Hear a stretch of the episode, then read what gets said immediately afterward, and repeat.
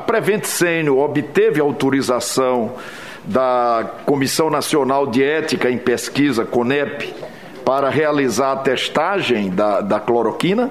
Não há qualquer necessidade uma vez que nós observamos o ato médico. Dizendo que não. Você, não, não houve, né? Não, não é isso? Nós só observamos o ato médico. Tá, não houve. Só observou o ato médico. Não houve, test... não houve a Não houve testagem.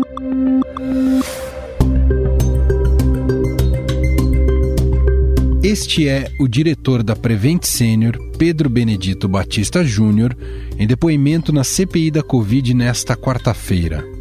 Nós já vamos chegar lá. Em abril de 2020, o presidente Jair Bolsonaro e seus filhos, o senador Flávio e o deputado federal Eduardo, comemoraram pelo Twitter um estudo feito pela Prevent Senior em pacientes com Covid-19. O plano de saúde utilizava o chamado kit Covid nos pacientes para provar que o tal tratamento precoce, com medicamentos sem comprovação científica, era eficaz. Presidente Jair Bolsonaro foi além e promoveu em suas redes sociais live com médicos da Prevent Senior falando sobre tratamentos para Covid-19 e a situação da pandemia no país. Existe um entendimento muito interessante entre o entre a Prevent Senior e o governo federal brasileiro, e todas essas informações estão sendo compartilhadas, inclusive com outros, com governos de outros países nesse momento. Esses médicos são apontados pela CPI como integrantes do gabinete paralelo do presidente, que era responsável por aconselhá-lo durante a pandemia. Mais de um ano depois dessa comemoração virtual, a Prevent Senior está no centro de um escândalo em relação a este estudo, que tudo leva a crer foi secreto. E explico. A empresa foi denunciada por ter subnotificado o número de mortes que ocorreu em suas unidades e que teria relação com o uso da medicação. Além disso, ela teria coagido médicos a adotarem o tratamento precoce sem o conhecimento de pacientes. Essa denúncia foi feita pela Globo News e confirmada pelo Estadão. Documentos enviados à CPI da Covid levantam a suspeita de que uma das maiores operadoras de saúde do Brasil teria ocultado mortes de pacientes que participaram de um estudo. Segundo o dossiê revelado pela Globo News, a pesquisa realizada pela Prevent Senior era sobre a suposta eficácia da cloroquina contra a Covid. No documento enviado à CPI da Covid, médicos e ex-médicos da Prevent Senior denunciam irregularidades do estudo e informam que a disseminação da cloroquina e outras medicações foi resultado de um acordo entre o governo Bolsonaro e a empresa. Esse dossiê de posse da CPI da Covid afirma que a Prevent Senior usou pacientes como cobaias. Segundo o documento, a empresa omitiu sete mortes de pessoas tratadas com a hidroxicloroquina os advogados pediram que a CPI tome providências. Que providências são essas? Proteção a esses médicos. É um grupo de 15 médicos que de fato entregou um dossiê com uma série de denúncias, entre as quais um uso experimental daquele chamado kit Covid, sem que esses pacientes soubessem. Então, eles estão pedindo proteção. E mais do que isso, anonimato também. O material é assinado por 15 médicos da operadora de planos de saúde. De acordo com os profissionais, a hidroxicloroquina foi administrada sem avisar pacientes ou parentes. O estudo foi realizado em São Paulo. Ainda segundo o documento, outros medicamentos, como remédios para o câncer, foram incorporados ao experimento. Há áudios e planilhas que revelam que a Prevent Senior usou em pacientes de Covid um medicamento destinado ao tratamento de câncer de próstata. Não há indicação da Anvisa nem estudo científico sobre a eficácia contra a Covid. O Ministério Público de São Paulo e a CPI investigam o caso.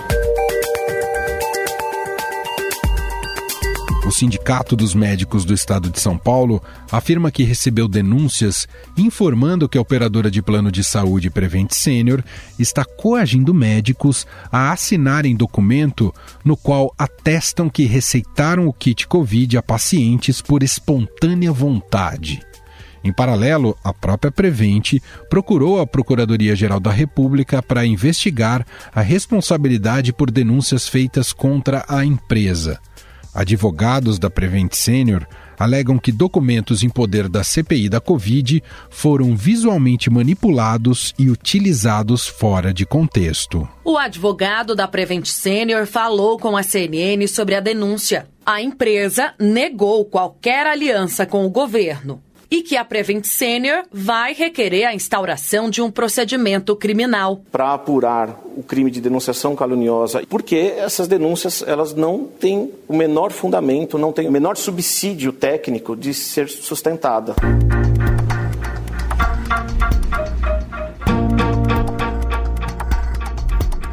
Por falar em CPI, Ontem, o diretor da Prevent Senior, Pedro Benedito Batista Júnior, se apresentou à comissão para explicar as denúncias. Um dos principais pontos do depoimento tratou da declaração de óbito da mãe do empresário Luciano Hang, Regina Hang, que teria sido fraudada. Segundo os ex-funcionários da rede, o documento que atesta a morte omitiu o real motivo do falecimento, que seria por Covid-19. Por que a Covid não consta da declaração de óbito da senhora Regina Wang? Como o senhor mesmo disse, o senhor terá acesso aos documentos para poder avaliar. Porque é uma farsa que será desmascarada aqui pela Comissão Parlamentar de Inquérito. Infelizmente, porque um, um filho que utiliza dessa forma a sua mãe, com os medicamentos do tratamento precoce, e nós temos comprovação de que ele recomendou a médicos: escondam que a minha mãe foi tratada com cloroquina para não desmerecer a eficácia do plano. O diretor da Prevent Senior negou que os atestados de óbito foram adulterados para que não trouxessem a Covid como fator da morte. Senador, Quantos prontuários os senhores falsificaram? Senador, não há falsificação de prontuário alguma. Não há. No entanto, Pedro Benedito Batista Júnior confirmou que a operadora orientou médicos a modificarem, após algumas semanas de internação, o código de diagnóstico dos pacientes, o chamado CID, de Covid-19 para outra doença. Todos os pacientes com suspeita ou confirmados de Covid, na necessidade de isolamento, quando entravam no hospital, precisavam receber o B34.2, que é o CID de Covid e após 14 dias ou 21 dias para quem estava em UTI, se esses pacientes já tinham passado dessa data, o CID poderia já ser modificado porque eles não representavam mais risco para a população do hospital.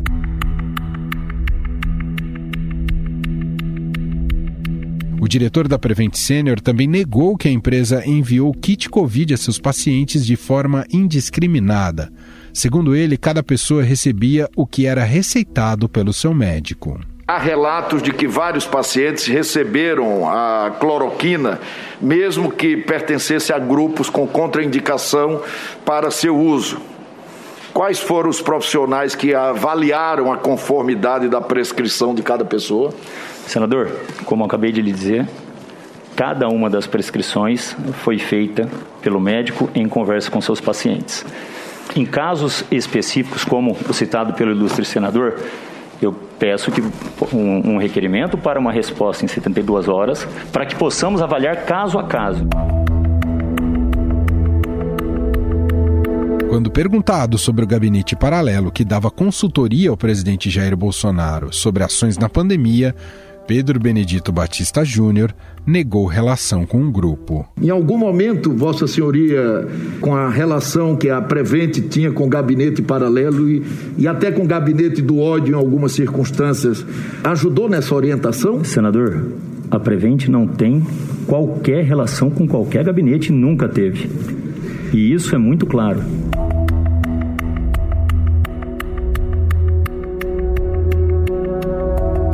Quem acompanha esse caso envolvendo a Prevent Senior é a repórter do Estadão em Brasília, Júlia Afonso, com quem converso agora. Oi, Júlia.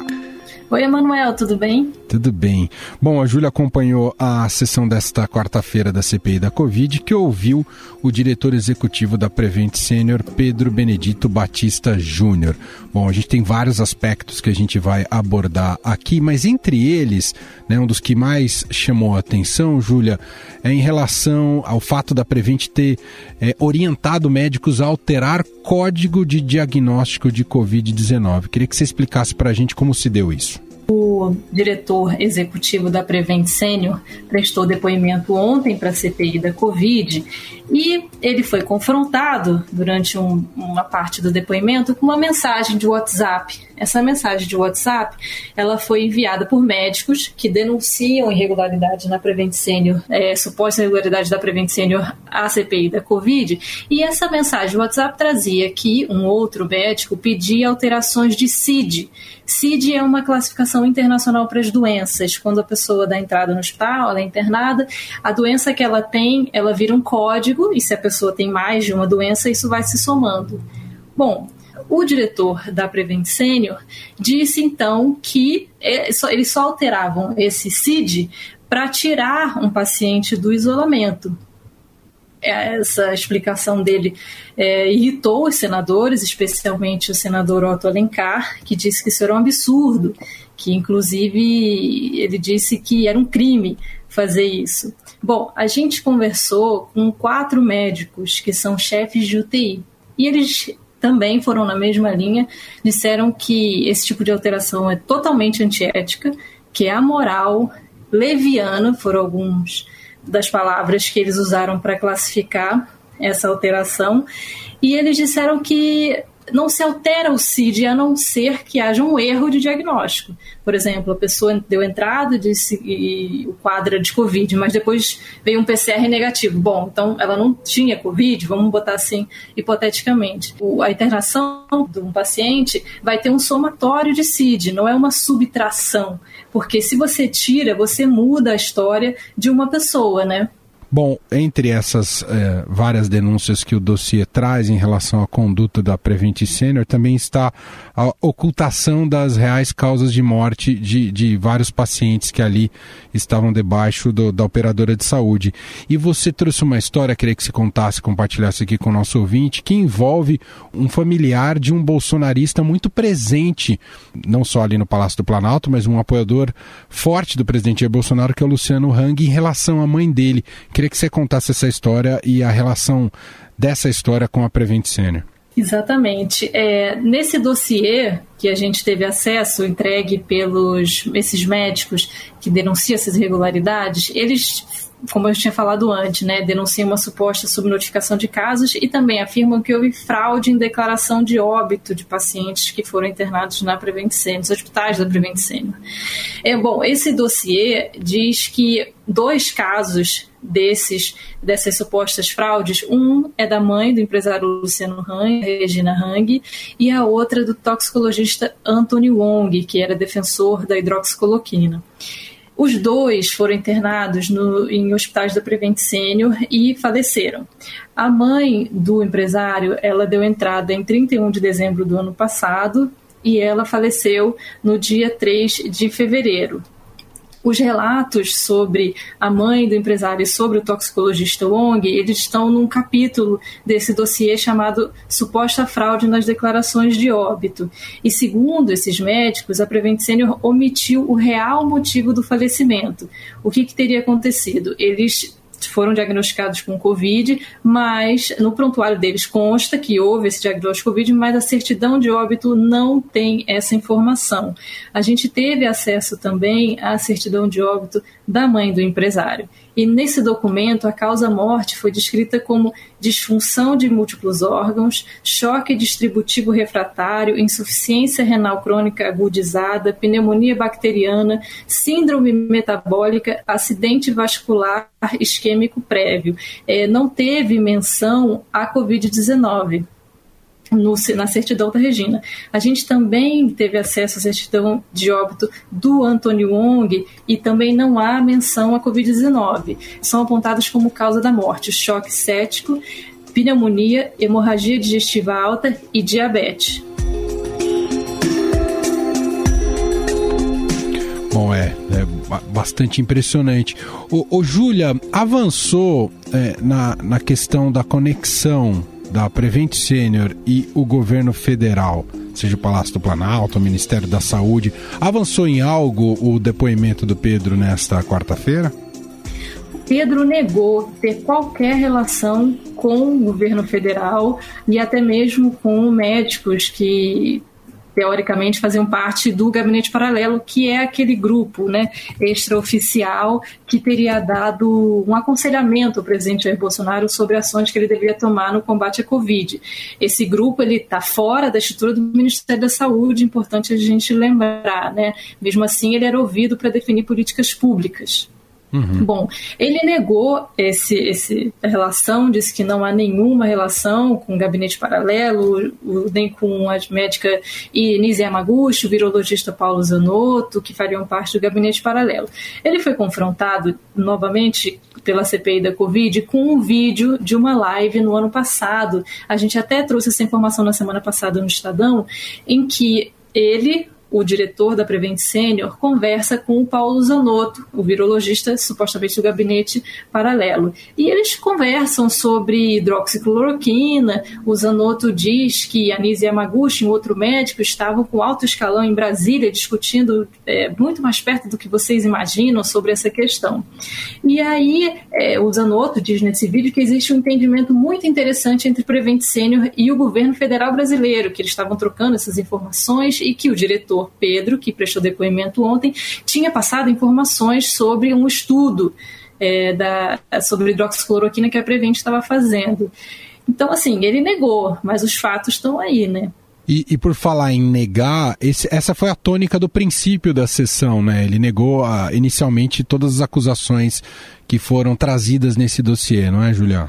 Exatamente. Ele negou, disse que as planilhas que supostamente mostrariam que o estudo deles foi eh, teve ocultação de morte, essas planilhas foram alteradas. Ele inclusive chamou os médicos de criminosos, disse que esses médicos invadiram os prontuários médicos e pegaram, subtraíram dados. Então ele nega tudo. Bom, quem quiser acompanhar mais notícias e desdobramentos relacionados a essa sessão da CPI, acompanhando o caso da Prevent Senior e, uh, e o depoimento né, do Pedro Benedito Batista Júnior, que passou de testemunha. É, é, importante a gente frisar isso, né? Ele passou a ser investigado pela CPI, né, Julia? Exatamente. Durante a sessão, ele que tinha chegado lá como testemunha acabou virando investigado. Muito bem. Então, quem quiser mais detalhes e desdobramentos, tem no estadão.com.br. Essa é Júlia Afonso, repórter do Estadão em Brasília, que vem acompanhando esse caso. Obrigado, viu, Júlia? Nada, Emanuel. Tchau, tchau.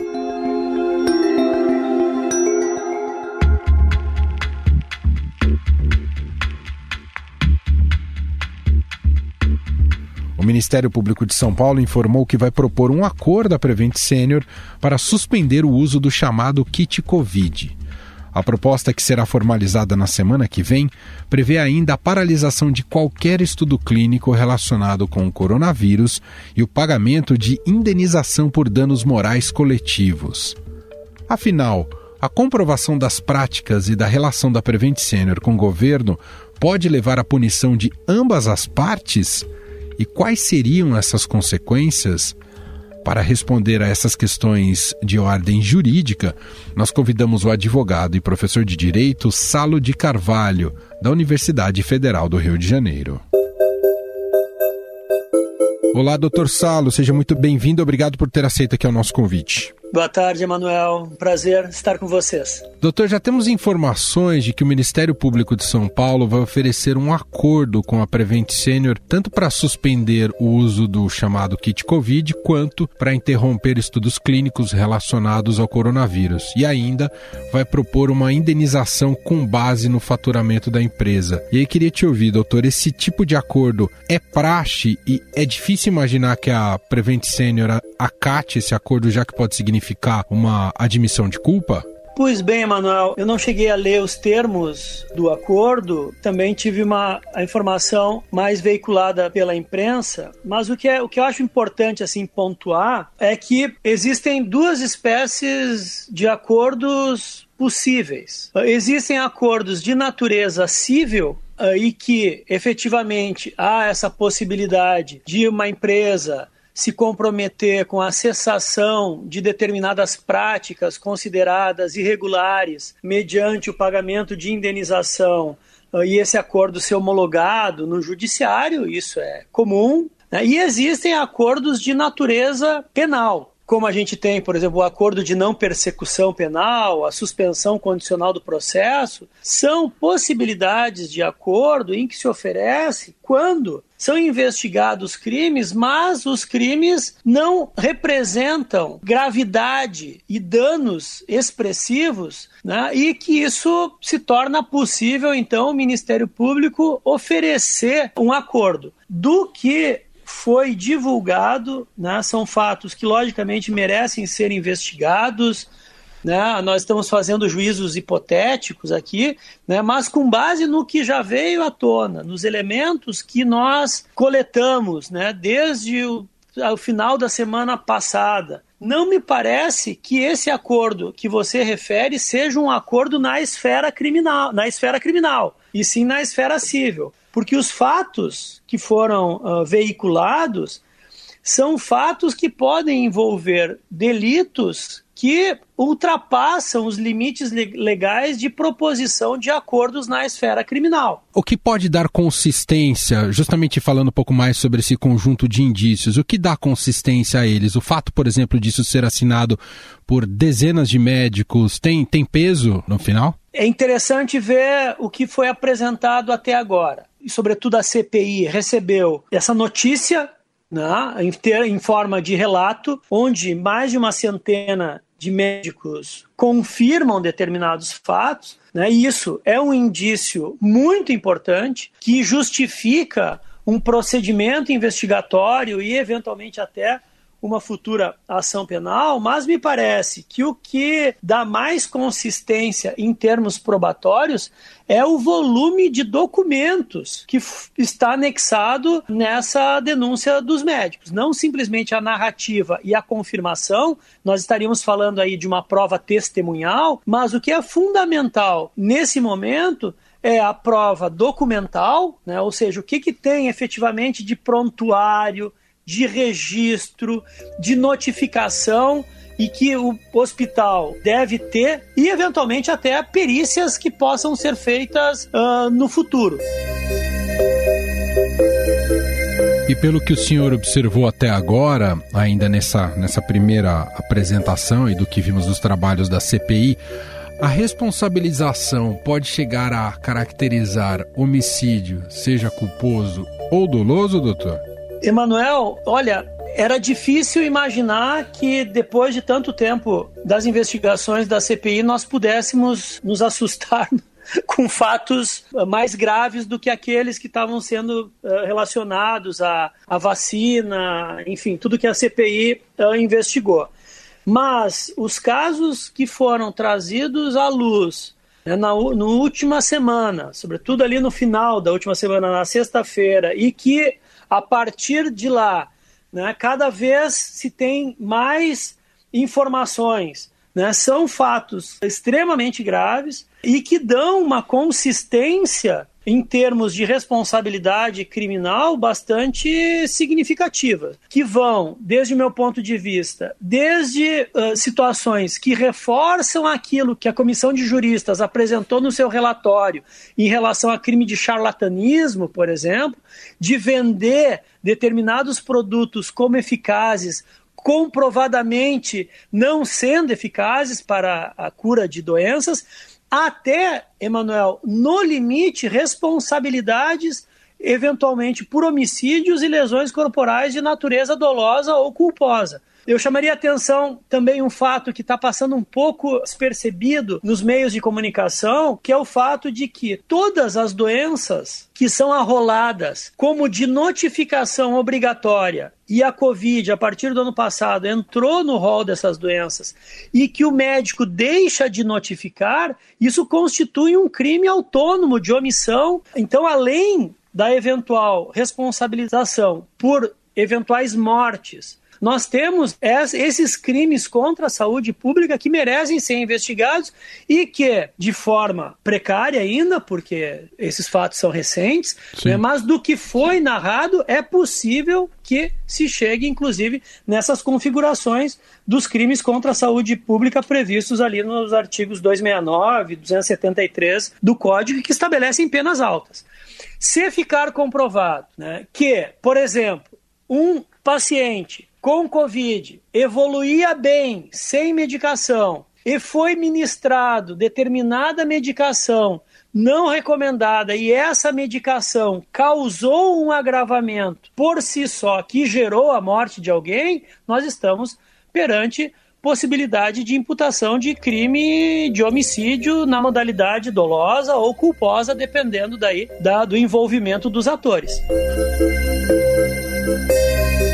Doutor, sobre a suposta conexão, associação com o governo federal, da Prevent Senior com o governo federal, o quanto pode haver de corresponsabilidade em relação a, seja o Ministério da Saúde ou o Palácio do Planalto, ah, e sabemos que o presidente da República é um defensor do tratamento precoce. Isso pode ter, essa cadeia de responsabilidade pode chegar a esse nível também? Pode, essa responsabilidade pode ser compartilhada sim, né, se ficar comprovado uma relação, um acordo entre o gabinete da presidência da República ou o próprio Ministério da Saúde com o hospital para que fosse ministrado medicação sem conhecimento dos pacientes né, para tratamento do Covid. Se ficar comprovado esse elo, logicamente que a responsabilidade ela é compartilhada.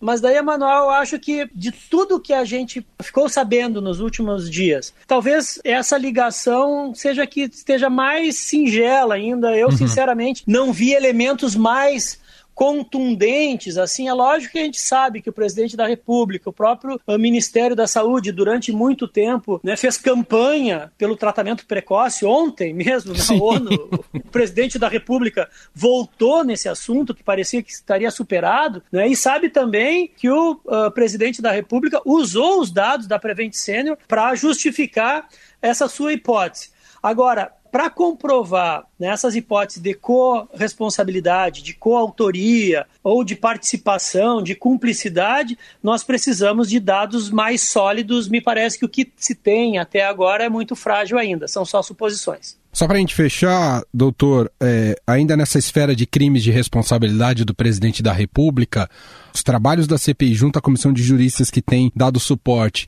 conseguirá imputar crimes de responsabilidade nas mais diferentes esferas relacionadas aí ao presidente Jair Bolsonaro? Pois bem, Emanuel, eu participei do início da comissão de juristas, tive que me afastar na metade dos trabalhos por força de conflitos que eu não poderia seguir, por força de, de, de intimação de, de, clientes que nós já defendíamos. Uhum. Né? Uh, então eu acompanhei o trabalho da comissão até um determinado momento e, logicamente, li com muita atenção o relatório que foi divulgado e foi entregue pela comissão de juristas né, fizeram um trabalho, desde o meu ponto de vista, impecável na análise dos fatos e na imputação jurídica. E o que eles apontam, eu estou de acordo com as conclusões, talvez divergência num ou outro ponto uh, lateral, mas assim, me parece que está muito bem delineada a imputação. E efetivamente o que se apontou né, foram irregularidades ilícitos na esfera criminal né, de vários agentes públicos, inclusive o ex-ministro da Saúde e o presidente da República, e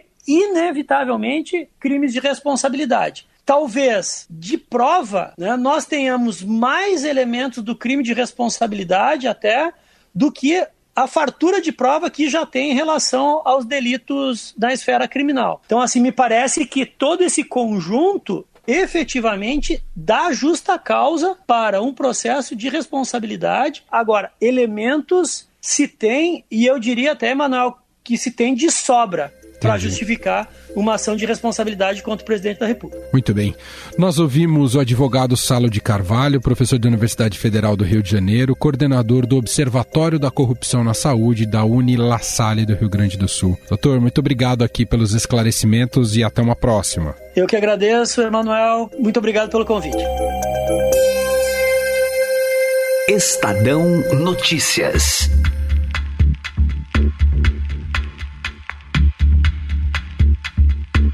E este foi o Estadão Notícias de hoje, quinta-feira, 23 de setembro de 2021. A apresentação foi minha, Emanuel Bonfim. Na produção, edição e roteiro, Gustavo Lopes, Jefferson Perleberg, Júlia Corá e Ana Paula Niederauer. A montagem é de Moacir Biasi e o diretor de jornalismo do Grupo Estado, João Fábio Caminoto. O nosso e-mail podcast@estadão.com. Um abraço para você e até mais.